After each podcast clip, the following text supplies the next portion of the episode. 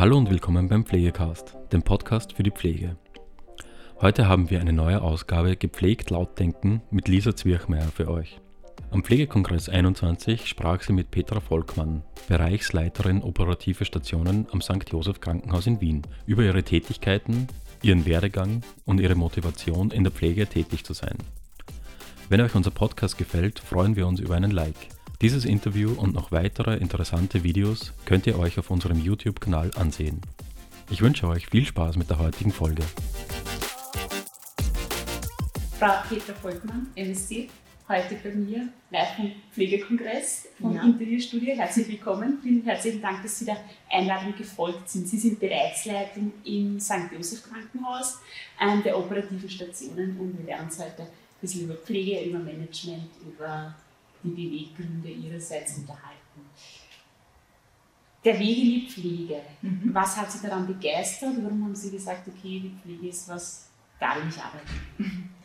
Ähm, bei mir war es zum Beispiel so, also die Pflege ist mein zweiter Bildungsweg. Ähm, und ich hatte so einen Schlüsselmoment, also das heißt, meiner Oma ist es nicht gut gegangen. Und ähm, es war dann so, sie wurde von einer 24-Stunden-Betreuung betreut und mit der war ich gar nicht zufrieden. Und ähm, es war dann so, ich wollte dann dieser äh, 24-Stunden-Betreuung zeigen, wie es richtig gemacht wird. Nur ich konnte nicht, weil ich das Wissen nicht hatte. Und das war der Grund, warum ich dann eigentlich in die Pflege gegangen bin. Ja. Ich habe dann äh, an der Neurochirurgie begonnen zu arbeiten als Basismitarbeiterin und bin dann ziemlich schnell Stationsleitung geworden. Mhm. Ähm, weil Sie jetzt eben schon den Weg zur Stationsleitung quasi Ja. ansprechen. Was waren jetzt so Beweggründe für Sie, dass Sie sagen, okay, ich will ins Management gehen und wie würden Sie Ihren Führungsstil umreißen? Das ist Ihnen da wichtig. Also der Grund, warum ich in die Führung gegangen bin, war der, dass ich äh, an der Basis von meiner Seite her nichts bewegen konnte. Das heißt, es gab Strukturen und, und Tätigkeiten im Alltag, wo ich sage, äh, man, man könnte da etwas verbessern und da ein bisschen nachschärfen und ähm, vielleicht Dinge optimieren. Banale Dinge im Tagesablauf und das konnte ich halt als Basismitarbeiterin nicht. Und das war so ein, einer der Beweggründe, wo ich sage, äh, ich möchte jetzt Stationsleitung werden, weil ich will mitreden, ich will Dinge umsetzen können, ich will Dinge mit, mit meinem Team gemeinsam besprechen, gemeinsam ausarbeiten, zu einer Lösung kommen, äh, wie können wir unseren Pflegealltag verbessern. Ja, das war, das war so ein, ein Hauptgrund, ja, dass ich Stationsleitung geworden bin. Ähm, Stationsleitung war sehr äh, vielseitig, sehr flexibel. Also ich hatte wirklich den ganzen Tag von Kommen bis zum Gehen zu tun. Das Telefon hat permanent geklingelt. Ähm, es war wirklich viel stressig, ähm, aber ich habe es einfach geliebt. Sie haben gesagt, der Austausch mit den Kolleginnen und Kollegen war Ihnen auch als Stationsleitung immer sehr wichtig. Würden Sie jetzt so auch im Führungsstil als Bereichsleitung steigen? Genau, genau. Also was mir sehr wichtig ist, dass ich täglichen Kontakt habe mit meinen Mitarbeitern. Das heißt, ich komme täglich auf die Stationen.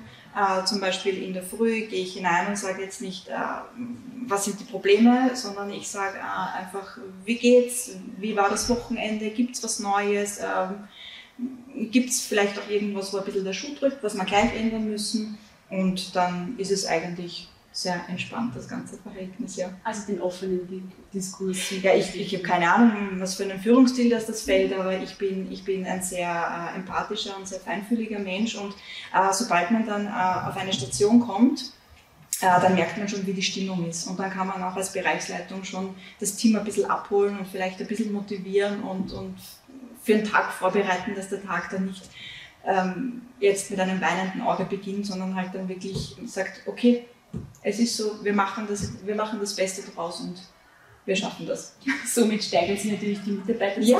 auch, was ja, hoffentlich. hoffentlich ja, was ja ein Thema ist, wenn wir darüber sprechen, dass wir die Attraktivität der Pflege steigern wollen. Das ist so ein Thema, was jetzt herumspukt in Ja. diversen Medien. Was bedeutet das für Sie konkret? Wo denken Sie, sind da gute Ansatzpunkte?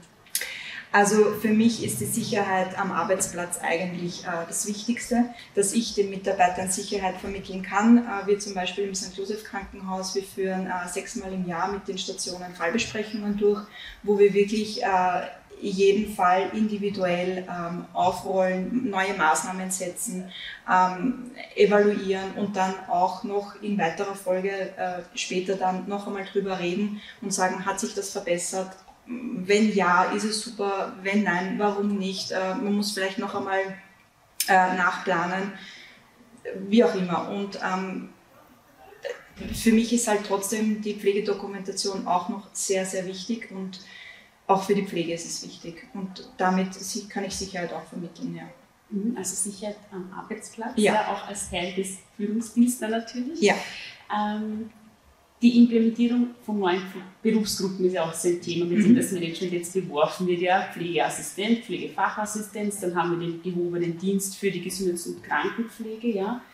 Ähm, was denken Sie, erleichtern Sie es den Praxisalltag oder stellt es uns eher vor Hürden? Also, Sie für einen Eindruck auch? Also anfangs dachte ich, oh mein Gott, drei Berufsgruppen im Alltag, im Pflegealltag. Ähm, was was sicherlich zu einer Herausforderung führt, dass man sagt, okay, man hat jetzt Pflegefachassistenten, man muss äh, eine neue Stellenbeschreibung erstellen, man muss neue Einschulungsmappen erstellen, etc. Äh, dann kommt es natürlich auch noch zur Herausforderung, dass der gehobene Dienst wissen muss, was sind die Tätigkeiten von Pflegefachassistenten, was sind die Tätigkeiten von Pflegeassistenten.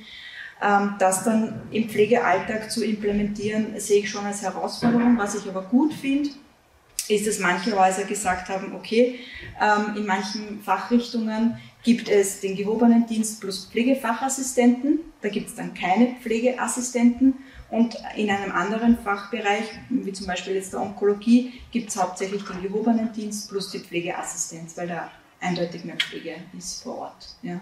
Also das, das, das ist ein System, wo ich sage, das ist meiner Meinung nach sehr gut. Diesen Skill-Mix auch ja. für Management lassen. Ja, ja. Vielen herzlichen Dank ja, gerne. Das sehr sympathisches Gespräch. ja, das war es auch schon wieder mit der heutigen Folge Pflegecast. Wenn Ihnen diese Folge gefallen hat, freuen wir uns, wenn Sie unseren Podcast abonnieren. Weitere Informationen zum Thema Pflege und allem, was dazugehört, finden Sie auf unserer Webseite www.pflegenetz.at oder unserem YouTube-Kanal Pflegenetz und unseren Social-Media-Kanälen. Alle Links zur aktuellen Folge sowie unseren Webseiten finden Sie in der Beschreibung. Bis zum nächsten Mal.